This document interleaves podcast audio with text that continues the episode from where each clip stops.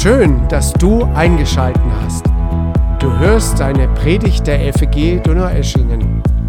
Wir wünschen dir ein inspirierendes Hören auf Gott. Sei zu Hause bei Jesus. Genau, also vielen Dank, ihr äh, Anbeter, dass ihr uns so wunderbar mit reingenommen habt und auch in das Thema. Ich bin immer der Meinung, Lobpreis ist nicht nur die Vorbereitung auf die Predigt. Ich hoffe, euch geht es genauso, sondern das ist zentrales Element des Gottesdienstes, genau wie die Predigt. Und es geht darum, Gott zu begegnen. Und wir sind schon voll im Thema drin. Ihr habt da die Lieder richtig rausgesucht. Ja, I believe, ja. Und you say, I believe, ja. Und wir haben von der Güte Gottes gesungen, ja. Ähm, alle Tage war Gott treu in meinem Leben. Da sind wir schon mitten in dem Thema drin. Die Versprechen Gottes, hat der Horst gesagt. Und ich habe es eben die Verheißungen Gottes ergreifen genannt. Das ist aber völlig egal, wie du das, wie du das nennst. Das ist das Thema meiner Predigt. Und ich habe äh, das Thema deswegen rausgesucht, also ich, ich bete dann immer, nicht nur bei euch, sondern auch wenn ich bei uns zu Hause in der Gemeinde predige, Herr, was ist dran? Manchmal hat mir auch einen Plan für mehrere Wochen, aber wenn man in eine andere Gemeinde kommt, dann habe ich mir mal angeguckt, was bei euch so dran war in den letzten Wochen und habe gesehen, der Johannes hat eine super Predigt gehalten über die Wiederkunft Jesu. Yes, wie hat er es genannt? Yes, er kommt wieder. Ja, äh, viele von euch werden sich sicher noch gut daran erinnern, hervorragend. Und dann habe ich irgendwie so den Gedanken gehabt, das ist ja eine von den zentralsten Verheißungen, aber es gibt noch viel, viel mehr. Ja? Und darüber will ich sprechen. Das ist eine Verheißung, die steht, egal was wir damit machen. Äh, aber es gibt auch viele andere Verheißungen in deinem Leben, da musst du wirklich sagen, yes damit das auch in deinem Leben passiert. Und darum geht es mir heute, weil was ist eine Verheißung? Ähm, eine Verheißung wenn man mal nachguckt, was sagen so die, die Theologen darüber? Im normalen Sprachgebrauch ist Versprechen natürlich das Wort, was wir erkennen. Ähm, Zusage, Garantie, das ist eine Verheißung. Ja? Gott gibt uns praktisch eine Garantie und das bedeutet etwas anzukündigen, eine Verheißung. Man kann sagen, eine Verheißung ist also eine göttliche Ankündigung von etwas Gutem, was uns passieren soll und passieren wird, was Gott bei uns tun will. Und es geht also um diese Zusagen Gottes für dich, um das, was Gott dir versprochen hat. Und jetzt habe ich gedacht, ich äh, mache euch mal ein bisschen Appetit, weil ich glaube, die meisten von euch kennen das schon, aber es ist trotzdem gut, sich das nochmal anzugucken. Jetzt gucke ich mal, funktioniert das hier? Ich habe es. Eigentlich sieht so aus, als wäre es on. Also ich schalte jetzt nochmal an und aus. Also jetzt ist es. Ja. Jetzt. Genau. Und hab mal hier ein paar Verheißungen. Danke euch, ihr Techniker, super, äh, dass das klappt. Äh, nur mal so ein paar. Also das sind nur äh, so Nuggets, wo ihr mal sehen könnt, was hat uns Gott verheißen, außer dass Jesus wiederkommt, Gott hat uns zum Beispiel verheißen, dass er uns Vergebung schenken will. Wenn wir unsere Sünden bekennen, sagt die Bibel, dann ist er treu und gerecht, dass er uns unsere Schuld vergibt und uns reinigt von aller Ungerechtigkeit. Das ist eine Verheißung. Das ist eine Verheißung Gottes, die an eine Bedingung gebunden ist, dass wir unsere Schuld bekennen. Und dann wird das passieren, wenn wir das ernst meinen und Gott vertrauen. Das ist eine Verheißung. Oder Frieden. In, in solchen Zeiten wie heute, was brauchen wir mehr als Frieden? Äußeren Frieden wird es wahrscheinlich nicht geben. Äh, vielleicht gerade hier bei uns sind wir in einer Friedenszeit, wo wir denken, also wow, super, wir haben die meisten unser ganzes Leben nur Frieden erlebt, aber in der Welt ist Chaos. Und Gott verheißt uns seinen Frieden. Wer fest im Herzen ist, dem bewahrst du den Frieden, auch wenn es drumherum anders aussieht, möchte ich mal dazu fügen. Ja, und wenn wir uns auf dich verlassen, also hier ist auch eine Zusage von Gott, die an eine Verheißung gebunden ist. Und ich bringe, wie gesagt, nur einzelne Verse. Oder Gott hat uns seine Gegenwart verheißen. Naht euch zu Gott, dann naht er sich zu euch. Also Gott begegnet uns. Wir strecken uns nicht nur nach einer Begegnung mit Gott aus, sondern er verheißt uns, wenn wir das machen, dann kommt er und begegnet uns. Oder wenn zwei oder drei zusammen sind, dann bin ich mitten unter ihnen. Das ist doch eine Hammerverheißung. Oder der Heilige Geist ist uns verheißen. Das ist eine der stärksten Verheißungen. Ähm, wenn ihr, die ihr böse seid, schon euren Kindern gute Gaben geben könnt, wie viel mehr wird der Vater im Himmel den Heiligen Geist geben, denen, die ihn darum bitten. Den Heiligen Geist hat nicht automatisch jeder, sondern der Heilige Geist, der kommt dann, wenn wir zum Glauben kommen, wenn wir darum bitten und empfangen von Gott. Das ist auch wieder eine Bedingung. Und so könnten wir weitermachen, ewiges Leben. Das Wichtigste, was uns weiß, ist, dass wir eine Zukunft und eine Perspektive mit Gott haben über dieses Leben hinaus. Äh, an einer Stelle im Galaterbrief heißt es, äh, Gott lässt sich nicht spotten. Was wir sehen, werden wir ernten. Man kann auch Verderben ernten, wird da gesagt, aber der Zusagen, die Zusage, die Verheißung, die da drin steht, ist, wer auf den Geist sät, der wird von dem Geist das ewige Leben ernten. Also auch wieder eine von den Verheißungen. Und ich glaube, wir wollen alle doch diese Lebensperspektive haben, die über den Tod hinausgeht. Was kommt danach? Eine Schlüsselfrage. Hier gibt Gott uns eine Zusage. Oder Gott will alle deine Bedürfnisse befriedigen. Das ist noch nicht passiert jetzt. Aber das sagt er uns in Philippa 4. Und er, mein Gott, wird all eurem Mangel abhelfen nach seinem Reichtum in Herrlichkeit in Jesus Christus. Philippa 4, Vers 19. Und dann diese letzte Stelle, die ich noch rausgesucht habe, im Epheser 1. Gelobt sei Gott, der Vater unseres Herrn Jesus Christus, der uns gesegnet hat mit allem geistlichen Segen in der Himmelswelt. Also in Jesus ist hier das Versprechen, sind wir mit jeder Segnung des himmlischen Raums, also wo Gottes, aus der geistlichen Welt. Mit je, jedem Segen bist du gesegnet. Das ist unglaublich. Und all diese Verheißungen, die ich hier aufgezählt habe und hunderte andere, vielleicht sogar noch mehr, ähm, die stehen im Wort Gottes drin und die sind für uns. Aber das ist nicht so, naja gut, okay, ganz okay, habe ich schon mal gewusst, sondern wir müssen das einfach erst neu wertschätzen. Was wird uns hier gesagt? Äh, merkt ihr, was Gott Gutes für uns hat? Wir haben von der Güte Gottes gesungen. Gott ist so gut zu uns, er will uns das alles schenken. Das ist seine Perspektive für dich und für mich. Zuerst mal müssen wir erkennen, dass wir diese Verheißungen von Gott empfangen sollen, dass Gott das will. Und dann können wir sie auch ergreifen. Und darum geht es ja in meiner Botschaft heute. Ich will euch versuchen, so ein paar Tipps dazu geben, wie wir das auch erleben können. Denn es gibt neben diesen Verheißungen, die für alle Christen gelten, ich habe es jetzt hier mal sehr allgemein gemacht, gibt es auch Verheißungen, die Gott dir ganz persönlich gibt. Und da bin ich sicher, dass viele von euch das schon erlebt haben, dass Gott eine Verheißung für sie hatte.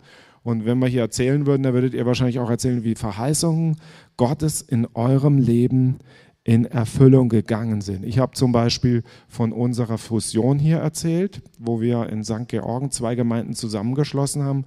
Und als wir hierher kamen mit meiner Frau und unseren Kindern vor sieben Jahren, haben uns die Leute aus der alten eben Ezer Gemeinde erzählt, dass da schon mal Gespräche waren, Fusionsgespräche mit der Schwarzwaldgemeinde. Und wir haben beide von Gott, unabhängig voneinander von Gott, wie innerlich gewusst, es wird kommen. Wie so eine Zusage, das wird kommen in der Zeit. Und jetzt sehen wir, das ist real geworden. Und die ganze Zeit überhaupt nicht das immer bewegt. Wir konnten das nicht machen, nicht weil wir so toll sind, sondern weil Gott das wollte und wir gesagt haben, okay, das ist Gottes, Gottes Zusage. Die haben das früher schon mal versucht, da ist es noch nicht gelungen, da war die Zeit vielleicht noch nicht reif. Aber jetzt haben wir erlebt, wie diese Verheißung Gottes eingetreten ist. Aber wir mussten da auch aktive Schritte zugehen. Das ist ganz wichtig. Und so gibt es persönliche Verheißungen, All das, was hier steht, was ich euch gesagt habe, empfangen wir nur in Jesus. Nicht, weil wir irgendwelche besondere Leistung bringen, weil ich jetzt immer jede Stunde, äh, äh, halbe, halbe Stunde bete von einer Stunde, ähm, nur, noch, nur noch geistlich drauf bin und nie was Böses sage. Nee, frag meine Frau. Leider ist es noch nicht so. Ja? Aber diese Verheißung gilt in Jesus für jeden von uns. Ja? Jesus hat uns das alles zugesagt durch die Erkenntnis von Jesus sind uns die teuren und allergrößten Verheißungen geschenkt, damit ihr dadurch Anteil bekommt an der göttlichen Natur. Ja, also in Jesus bekommst du Anteil an der Natur Gottes. Ich weiß nicht, ob du das schon gewusst hast. Ich glaube, das brauchen wir. Also meine Natur, die ist nicht immer so gut, aber ich weiß, diese, Verheißung, die gilt für mich. Oder so viele Verheißungen es auch gibt, die Gott uns gegeben hat. In ihm ist das Ja und in ihm ist auch das Amen. In Jesus. Und dafür soll man Gott preisen. Und das heißt, die Haltung sollte sein, dass wir das wertschätzen, dass wir sagen, ja, ich brauche das. Ich brauche diese Zusagen Gottes und ich will damit leben. Äh, denn wenn ich das zu äh, selbstverständlich nehme, dann, ups, jetzt habe ich zu schnell gedrückt, warte. Ähm, so, nicht alle Verheißungen gehen in Erfüllung. Nicht alle Verheißungen, die gesagt werden, gehen in Erfüllung. Nur nicht mal alle Verheißungen Gottes. Wusstest du das? Wohl Gott ja immer sein Wort hält. Warum? Weil, wie wir eben schon gesehen haben, von diesen Verheißungen viele an Bedingungen geknüpft sind. Zum Beispiel, dass wir darum bitten. Manchmal waren es auch Dinge, die wir tun, die Verheißungen äh, erst erfüllen. Hier wird zum Beispiel gesagt, bittet und es wird euch gegeben. Also wenn ihr nicht bittet, dann habt ihr nichts. Und das sagt die Bibel, ihr habt nichts, weil ihr nicht bittet. Das ist eigentlich krass. Wir haben so eine Zusage, aber die Bedingung, wenn wir die nicht erfüllen, dann wird diese Verheißung in unserem Leben nicht in Erfüllung gehen. das ist eigentlich krass. Das ist das, was Gott eigentlich beabsichtigt hat. Das trifft nicht immer ein, weil wir unseren Teil dazu nicht beitragen, weil wir nicht die richtige Position, die richtige Haltung haben. Und wir können aber die richtige Haltung einnehmen, wenn wir nur ein bisschen uns Gedanken darüber machen, wie treu Gott ist was für ein Gott wir haben, was er alles schon in unserem Leben getan hat. Da bin ich sicher, die meisten von euch kennen Gott schon und haben äh, diese Erfahrung gemacht und stellen sich da drauf auf diese Zusagen Gottes. Wenn jetzt meine Tochter oder mein Sohn von mir gesagt bekommt, wenn ihr heute euch gut benehmt im Gottesdienst, dann gehen wir nachher einen Döner essen, sagen als Beispiel, ja, ähm, dann stellen die sich da drauf. Und wenn dann hinterher der Gottesdienst vorbei ist, dann jetzt, Papa, du hast doch gesagt, jetzt, jetzt gehen wir einen Döner holen. Die gehen fest davon aus und die werden mich auch darauf festnageln. Das ist interessant, oder? Der sagt, na gut, ich weiß nicht. Naja, ist nicht so wichtig, was der Papa gesagt hat. Nee, wenn was, wenn was richtig Gutes gesagt wird, dann hören die ganz genau zu. Stimmt's?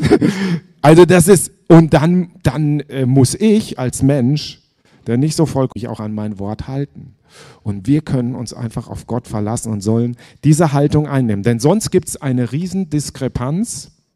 Diese Diskrepanz will ich euch heute ein bisschen deutlich machen anhand zwei, drei Beispielen in der Bibel hier, Abraham, Josua und David.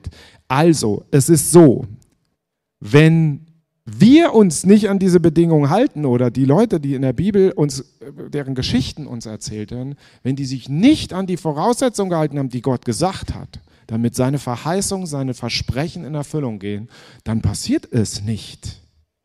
Das ist krass und deswegen müssen wir uns nicht darüber wundern. Da gibt es eine Riesendiskrepanz zwischen dem, wo du dich gerade befindest, wie es dir vielleicht gerade geht, und dem, was Gott dir zugesagt hast. Wenn du eben diese Lieder gesungen hast, und verstanden hast, sondern teilweise auch Englisch, aber was für starke Zusagen da drin sind, dann sagst du, okay, das ist jetzt noch nicht alles Teil meines Lebens oder wenn du eben gehört hast, die Natur Gottes, ich soll Anteil haben an der Natur Gottes, merke ich vielleicht noch gar nicht so viel von. Dann merke ich, da ist ein Unterschied. Ich bin noch nicht da. Jahrelang waren wir noch nicht bei der Fusion. Da war von der Fusion noch nicht viel zu sehen. Aber die Zusage hatten wir schon. Halten wir dann daran fest? Oder ärgern wir uns, ja, das kommt eh nie, guck dir das doch mal an. Sieh dir doch mal mein Leben an, das passiert nie. Sondern das ist normal. Eine Verheißung zeigt nicht einen aktuellen Zustand an, sondern die zeigt etwas an, was Gott dir versprochen hat für die Zukunft, was kommen soll. Und deswegen ist diese Diskrepanz völlig normal. Da sollen wir uns nicht drüber stören. Und das sehen wir bei Abraham, Josua und David zum Beispiel. Abraham hat eine Verheißung bekommen, deswegen hier die, die Füßchen von dem Baby, dass sie einen Sohn bekommen werden, äh, Nachkommen bekommen werden. Äh, durch, Gott, durch ihn sollte die ganze Welt, alle Völker gesegnet werden. Und die waren schon uralt. Und es hat lange gedauert und es sah so aus, diese Verheißung wird nicht in Erfüllung gehen. Und er hat dann schon versucht, selber nachzuhelfen. Aber das ist Beispiel von Abraham. Lange Zeit hat man gedacht, nie und nimmer wird das passieren. Oder denk mal an Josua. Ich habe jetzt extra mal den Josua nicht den Mose genommen. Der hatte auch diese Zusage. Wir haben ein Land bekommen. Gerade gibt es wieder richtig Auseinandersetzungen im Krieg in äh, Nahost ähm, über das Land Israel. Und das war die Verheißung damals, die Gott dem Volk Israel gegeben hat. Und Josua war ein junger Mann, der Teil dieser Generation hat, die diese Verheißung bekommen hatte. Und er hat mit angesehen, wie seine Generation oder die Generation seiner Väter das ganze Ding vermasselt hat, weil sie nicht auf diese Verheißung vertraut haben, weil sie nicht diese Bedingungen erfüllt haben. Und die mussten 40 Jahre durch die Wüste ziehen. Und dann war Josua einer von den ganz wenigen, mit Kaleb sind zumindest nur zwei Namen hier genannt, die diese Verheißung dann später in der nächsten Generation gesehen haben. Der hätte auch sagen können, total negative Erlebnisse. Ich bin traumatisiert durch die Wüste, 40 Jahre Wüste. Ich kenne nichts anderes als Wüste. Ich kann mich gar nicht mehr an Ägypten erinnern und das war ja eigentlich noch schlimmer. Immer nur furchtbar. Und da sagst du mir, Gott hat eine Verheißung. Das ist typisch. Das ist typisch bei den äh, Verheißungen, die Gott gibt, dass sie ganz weit weg von unserer Realität scheinen. Oder David. Dritte Beispiel. Ich könnte Hunderte nehmen. Alles, was in der Bibel drinsteht, hat fast mit Verheißungen zu tun. David wird zum König gesalbt. Der bekommt sogar eine Salbung noch zu seiner Verheißung dazu. Und dann geht's los. Nee, viele, viele Jahre kann David nur mit dieser Zusage und Verheißung leben. Er wird von Saul gejagt und verfolgt, bis er dann selber König wird. Krass, oder? Also ich finde das total krass, wenn ich überlege, was für eine Diskrepanz zwischen dem ist, was Gott uns verheißen hat und dem, was wir momentan sehen. Und deswegen ist so wichtig, mit welcher Haltung gehen wir da dran. Das dritte, vierte Beispiel, äh, was ich euch bringen will, ist Josef. Josef ist auch ein super Beispiel, weil der von seinen Brüdern nach Ägypten verkauft worden ist. Er hatte aber einen Traum. Er hatte einen Traum, dass sich mal seine Brüder alle vor ihm beugen werden. Und die haben ihn deswegen ja verkauft, weil sie sagten, was ist das für ein Spinner? Dem zeigen wir mal, wo er hingehört. Und er war in Ägypten und hat gedient und er war sogar treu und hat alles getan, was Gott gesagt hat. Total zuverlässig. Und wo landet er? Im Gefängnis. Jahrelang im Gefängnis vergessen. Und was muss Josef wohl gedacht haben? Gottes Verheißung. Gott, was hast du mir da für Träume gegeben? Was soll das alles? Viele, viele Jahre, wahrscheinlich so 15, 20 Jahre hat das auch beim Josef gedauert. Das ist nur ein Beispiel. Und die Bibel sagt uns an einer Stelle, das ist hier ein Psalm, das ist jetzt gar nicht in der Geschichte im äh, ersten Buch Mose. In einem Psalm wird uns von Josef gesagt, Gott ließ eine Hungersnot über Kanaan kommen, sodass es keine Nahrung mehr im Land gab. Doch er schickte ihnen einen Mann nach Ägypten voraus, Josef der als Sklave verkauft wurde. Im Gefängnis legten sie seine Füße in Fesseln und seinen Hals in eine eiserne Klammer. Also da ging es schlimmer zu als bei uns. Und dann heißt es, bis zu der Zeit, da sein Wort eintraf und das Wort des Herrn ihn bewährte. Ihn bewährte. Er wurde geläutert, er wurde getestet, geprüft durch das Wort Gottes. Und es scheinbar hat der Josef das festgehalten, auch in den schlimmsten Zeiten sicher seine Zweifel gehabt. Aber er hat, er ist durch dieses Wort geprüft worden bis zu dieser Zeit, wo er dann endlich aus dem Gefängnis freikam und von einem Moment an aus dem tiefsten Loch im äh, äh, Gefängnis, die Füße in Fesseln, der Hals in der Klammer, kommt er direkt an den Hof des Königs, wird zum zweiten Mann im Land. So stark sind die Verheißungen Gottes, wenn wir daran festhalten. Wie sieht es jetzt bei uns aus? Denken wir, oh, das wird doch bei mir niemals passieren. Frag dich mal, wie es bei dir in deinem Herz da aussieht mit den Verheißungen, vielleicht die, die ich eben gelesen habe, vielleicht auch Dinge, die Gott zu dir schon persönlich äh, gesprochen hat, auch durch andere Menschen vielleicht. Vielleicht hat Gott dir gesagt, du wirst für Kranke beten und die werden gesund werden. Oder du hast die Verheißung aus der Bibel genommen, wo das gesagt wird. Und du hast es aber noch nicht erlebt. Das heißt, durch mich wären doch keine Kranken gesund, jetzt bin ich selber krank. Wie soll das denn funktionieren? Gehen wir dann von diesem realen Zustand aus oder halten wir an diesem Wort Gottes fest? Das ist eine Prüfung Gottes, ob wir uns wirklich bereit machen, ob wir in die richtige Position uns begeben, dass wir sagen, Herr, ich will deine Verheißung empfangen, ich will das wertschätzen, ich weiß, es ist gerade noch nicht so, aber ich glaube dran, weil du immer treu warst. Wir haben von dieser Güte Gottes eben gesungen. Manche zweifeln, stellen alles in Fragen. Der, Leit, der äh, Autor des Hebräerbriefes, der möchte, dass die Christen wegkommen von der Flasche. Also, dass sie nicht nur kleine Babys sind, sondern wirklich feste Nahrung zu sich nehmen. Und das, was wir hier heute machen, das ist feste Nahrung. Das heißt eigentlich, dass du lernen sollst, wirklich selber in einem glaubensvollen Zustand zu leben. Und das ist deine persönliche Verantwortung. Das kann nicht der Johannes machen, das können nicht die Ältesten der Gemeinde, nicht das Lobpreisteam machen, sondern da hast du einen wichtigen Teil. Und das ist der Schlüsselvers für mich heute. Der steht nämlich in Hebräer 6, Vers 11 bis 12. Da werden ja auch in diesem Buch die ganzen Glaubenshelden aufgezählt, die diese Verheißungen alle erlangt haben oder manche auch nicht. Ja? Ähm, und dann wird hier gesagt, wir wünschen aber, dass jeder von euch denselben Eifer beweise, die Hoffnung festzuhalten bis ans Ende damit ihr nicht träge werdet, sondern Nachfolger derer, die durch Glauben und Geduld die Verheißungen ererben. Also ich möchte dich heute ermutigen, die Verheißungen Gottes neu zu ergreifen. Die sind ganz kraftvoll und ganz stark. Und ganz oft hängen sie von uns mit ab, ob wir auch die richtige Position einnehmen. Wir müssen dran festhalten. Hier wird gesagt, wir brauchen Eifer. Hast du Eifer noch, wenn es um die Verheißung geht, oder sagst du, ja, kenne ich doch alles schon, was du mir hier erzählst, hat der Johannes schon zehnmal drüber gepredigt, viel besser, ja, bestimmt, ja. Aber nimmst du das ernst? Hältst du das in deinem Herzen fest, was Gott dir zugesagt hat? Oder nimmst du es für selbstverständlich? Eifer heißt danach streben, sich darum bemühen. Das ist wichtig, dass wir diesen Eifer haben. Und das nächste ist, Hoffnung festhalten. Also ich habe ähm, nicht, bin nicht mehr so körperlich in so einer guten Verfassung, wie ich vor 20 Jahren war.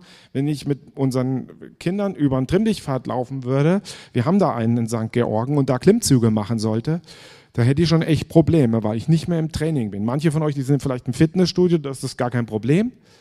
Aber meine Kinder sind da fitter als ich.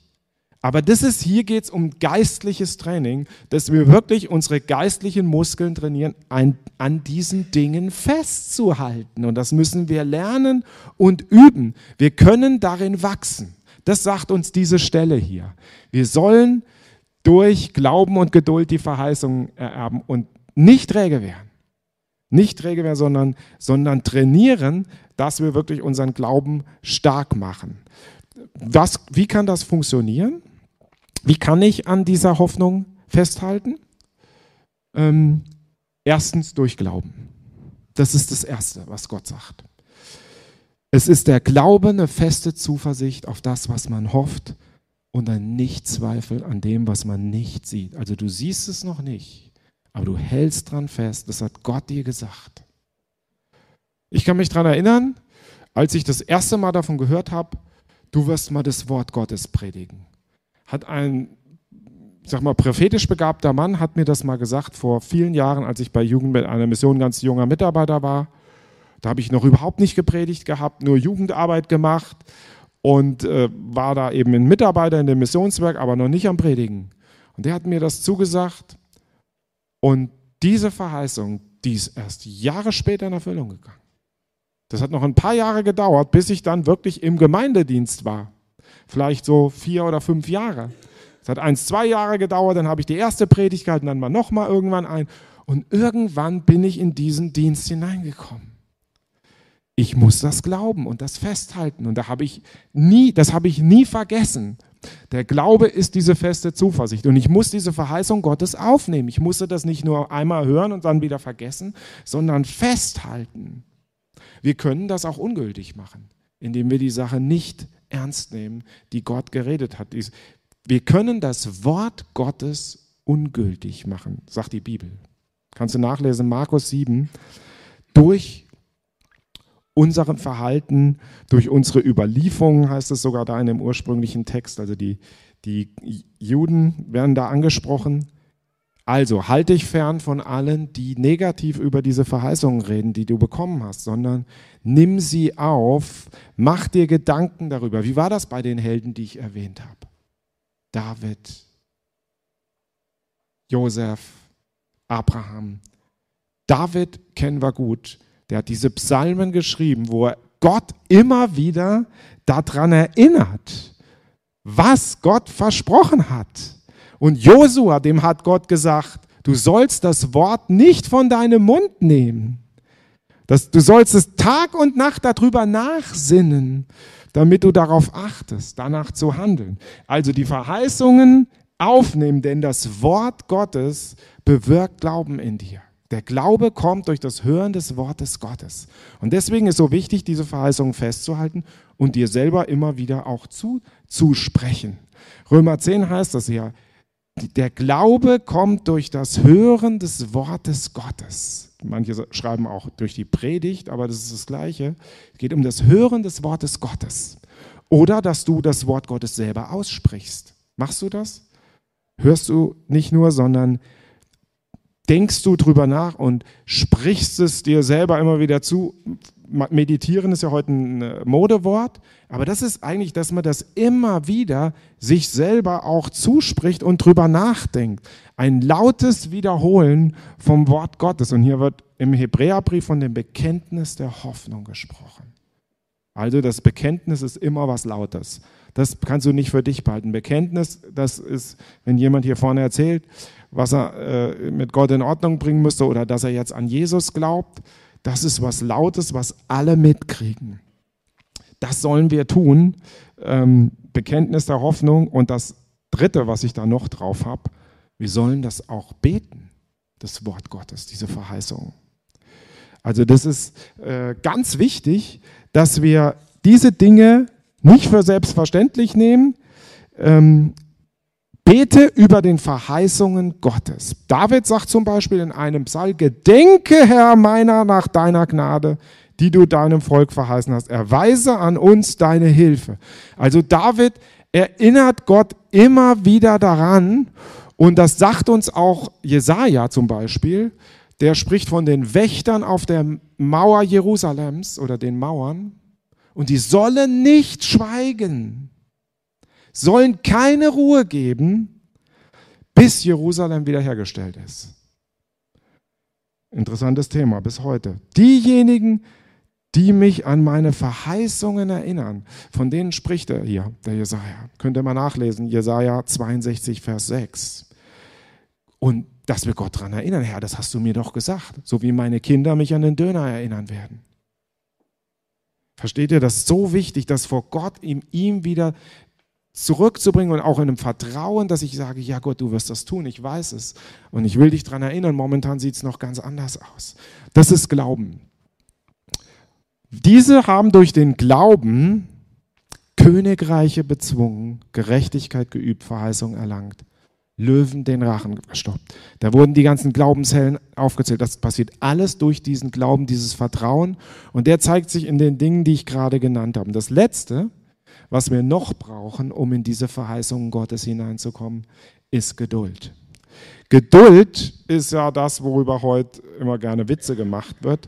Ähm, aber der Hebräerbrief und auch andere Stellen in der Bibel, die machen super deutlich, wie viel Geduld wir brauchen.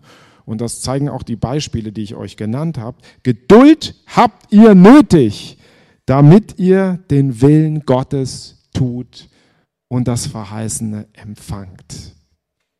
Also, die haben alle viele Jahre Geduld gebraucht, sonst wäre das für die nicht gelaufen. Es gibt eine interessante Geschichte von einem Prediger, der heißt Smith Wigglesworth. Vielleicht haben manche von euch schon mal von dem gehört. Das war ein Mann des Glaubens. Er hat also immer über Glauben gelehrt und viele Wunder erlebt. Und der war total radikal und hat immer nur gesagt, glaube nur, glaube nur. Das ist das Einzige, was du brauchst. Und ein Mann hat mal eine Predigt dort gehalten und das Miss Wigglesworth, Wigglesworth war dabei. Und dann hat er in der Predigt gesagt, wisst ihr was? Der Bruder Wigglesworth liegt falsch.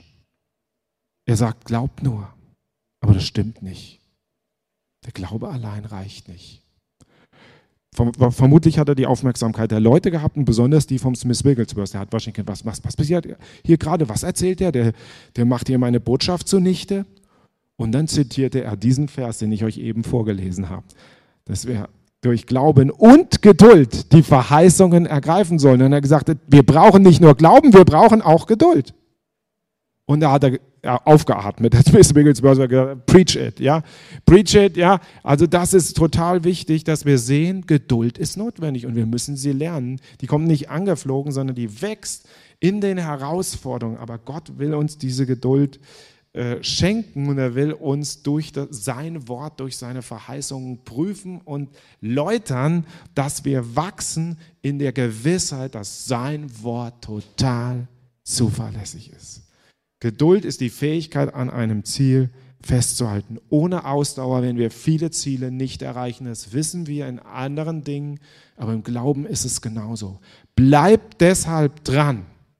Bleib dran an deinen Verheißungen, die du vielleicht im Wort Gottes entdeckt hast, die dir gelten, wenn du sie nicht siehst. Halt dran fest, lass dich nicht irritieren, sondern halt dran fest. Ein Philip Brooks hat mal gesagt, das Problem ist, dass ich es eilig habe aber Gott nicht.